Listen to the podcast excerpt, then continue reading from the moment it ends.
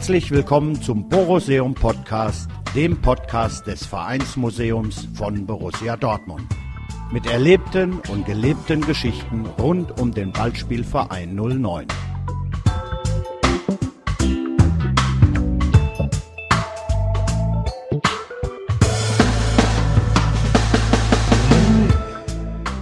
Eine Geschichte von Philippe Dubois, gelesen von Michael Lusch. Blicke richten sich auf ihn, die Blicke der Zuschauer, denn sie lieben den unersättlichen Torschützen, seit seiner Rückkehr vier Tore in kürzester Zeit, den trickreichen Fallensteller mit Ball und Raum, der Fabi in das Altersgrau bringt. Und die Blicke der Clubleitung von Borussia Dortmund, einem der wirklich großen Vereine des Landes, Borussia will ihn, wie andere ihn vorher wollten.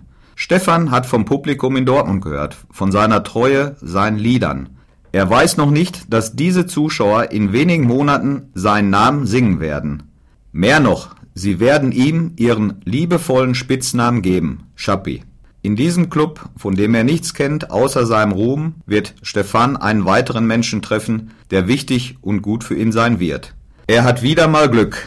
Er kommt zur gleichen Zeit wie der Trainer Ottmar Hitzfeld, der vor Jahren in Aarau gesehen hat, wie Stefan im Trikot von Mallet ein paar Tore verschoss. Hitzfeld hat es nicht vergessen.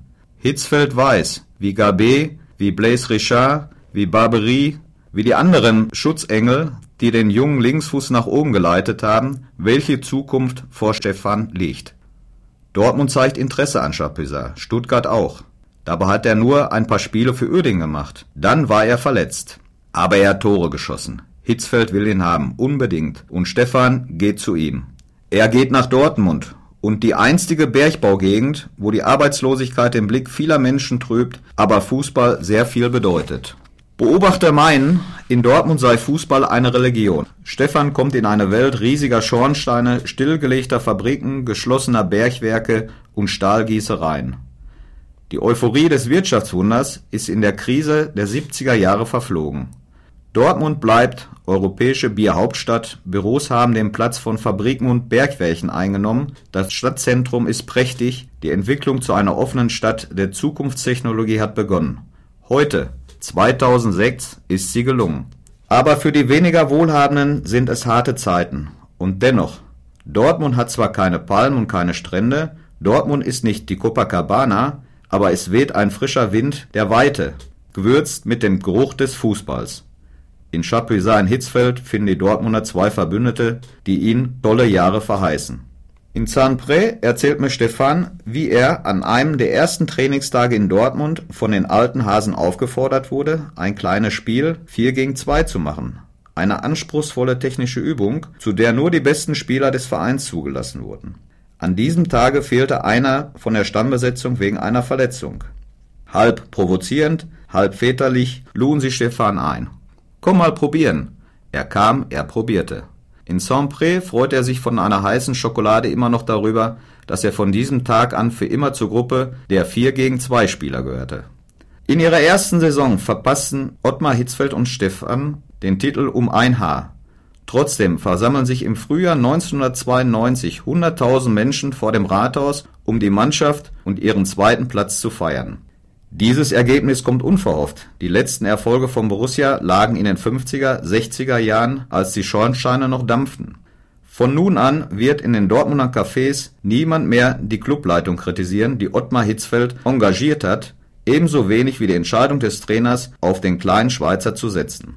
Gemeinsam gewinnt Stefan und Ottmar zweimal den Titel Deutscher Meister, den Weltpokal, die Champions League und andere verrückte Sachen. Das finden Sie alles am Ende des Buches in der Statistik, aus der sich anhand von Zahlen und Daten die Karriere eines Sportlers ablesen lässt, aber nichts von seiner Seele sichtbar wird. Die Zahlen verraten auch nichts von Stefans unzähligen nächtlichen Telefongesprächen mit seiner Mutter bei jeder Gelegenheit, nach jedem Spiel, ob Sieg oder Niederlage. Nebenbei sei ein anderes Ereignis erwähnt, das zu jener Zeit in den großen Chapian weit weg in Saint-Pré und ohne das geringste Medienecho stattfindet. Stefans Großmutter Erika, die Frau des Fischers Henry, kauft sich einen neuen Fernseher, um die deutschen Kanäle zu empfangen, um Stefan spielen zu sehen. Entweder man ist Großmutter oder nicht, scheint Erika zu denken, als sie das erzählt, während sie Stefan bei der heißen Schokolade in Sompré Gesellschaft leistet.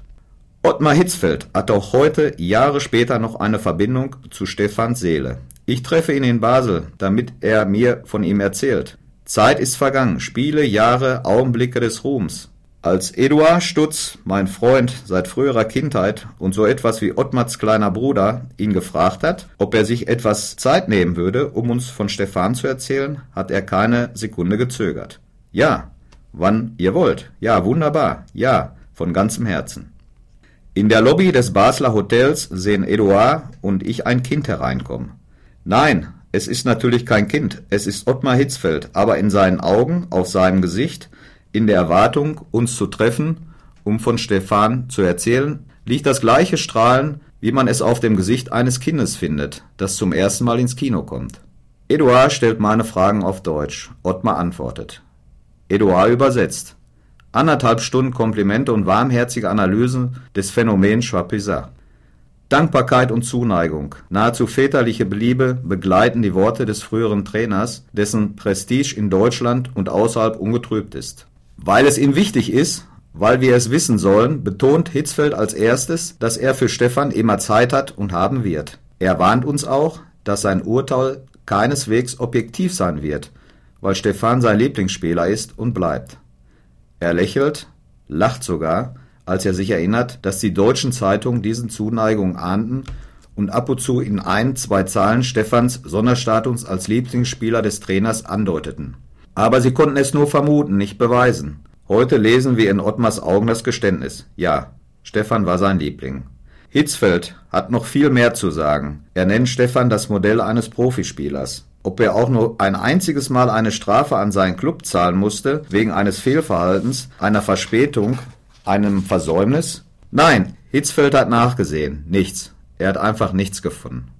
Am Anfang spricht Hitzfeld ruhig, in langsamem Rhythmus, aber mit den Worten, den Erinnerungen, den Bildern, der Atmosphäre läuft der Film immer schneller. Hitzfeld sieht Stefan vor sich, der keine Waldläufe mag und nichts anderes will als Tore, ein Spielfeld, die weißen Linien. Er sieht Stefan in den kleinen Trainingsspielen bei jedem Wetter. Er sieht ihn, der Siegen, der Strafstöße erzwingen will und wütend ist, wenn der Schiedsrichter sie nicht pfeift. Hitzfeld sieht ihn unendlich erfinderisch, mit einer Fantasie und einem geradezu erschreckenden Instinkt für Finden, von denen der Trainer sagt, dass sie sein Genie offenbaren und dass er sie auch noch mit 70 oder 80 ausführen wird. Hitzfeld lächelt, er spricht nicht mehr oft darüber und ist glücklich, sich diese Tage der Freude ins Gedächtnis zu rufen. Wir bestellen Kaffee, beruhigen unseren Atem und unseren Geist. Eduard und ich sind berührt, als Hitzfeld sagt, was nur wenige Trainer aussprechen würden. Sein Schicksal sei mit dem von Stefan verbunden. Sein Erfolg verdanke er Stefan. Er sei entscheidend gewesen für seine eigene Laufbahn als Erfolgstrainer in Deutschland. Hitzfeld spricht es aus, ganz deutlich, klar und wohl überlegt. Der Trainer kann sein Prestige nur durch seine Spieler gewinnen. Hitzfeld macht es Spaß, noch tiefer in Erinnerung zu graben, bis 1990 zu Stefans Ankunft in Dortmund. Er wollte diesen Spieler haben, obwohl sich Stefan wenige Monate zuvor das Knie zertrümmert hatte und es nicht sicher war, ob er zur einzigen Form zurückfinden würde. Hitzfeld wusste, dass er mit dieser Entscheidung ihre Schicksale verband. Gemeinsam würden sie siegen oder untergehen. Obwohl er Deutscher war, wurde Hitzfeld wegen seiner brillanten Spielerkarriere in der Schweiz als Schweizer Trainer wahrgenommen, der einen Schweizer Spieler zu sich holte. Hitzfeld war sich des Risikos bewusst, aber er war schon damals ein Pokerspieler. Er liebt dieses Risiko. Niemand im Ruhrpott und in ganz Deutschland hat seine Wahl kritisiert. Chapuisat wird Chapi.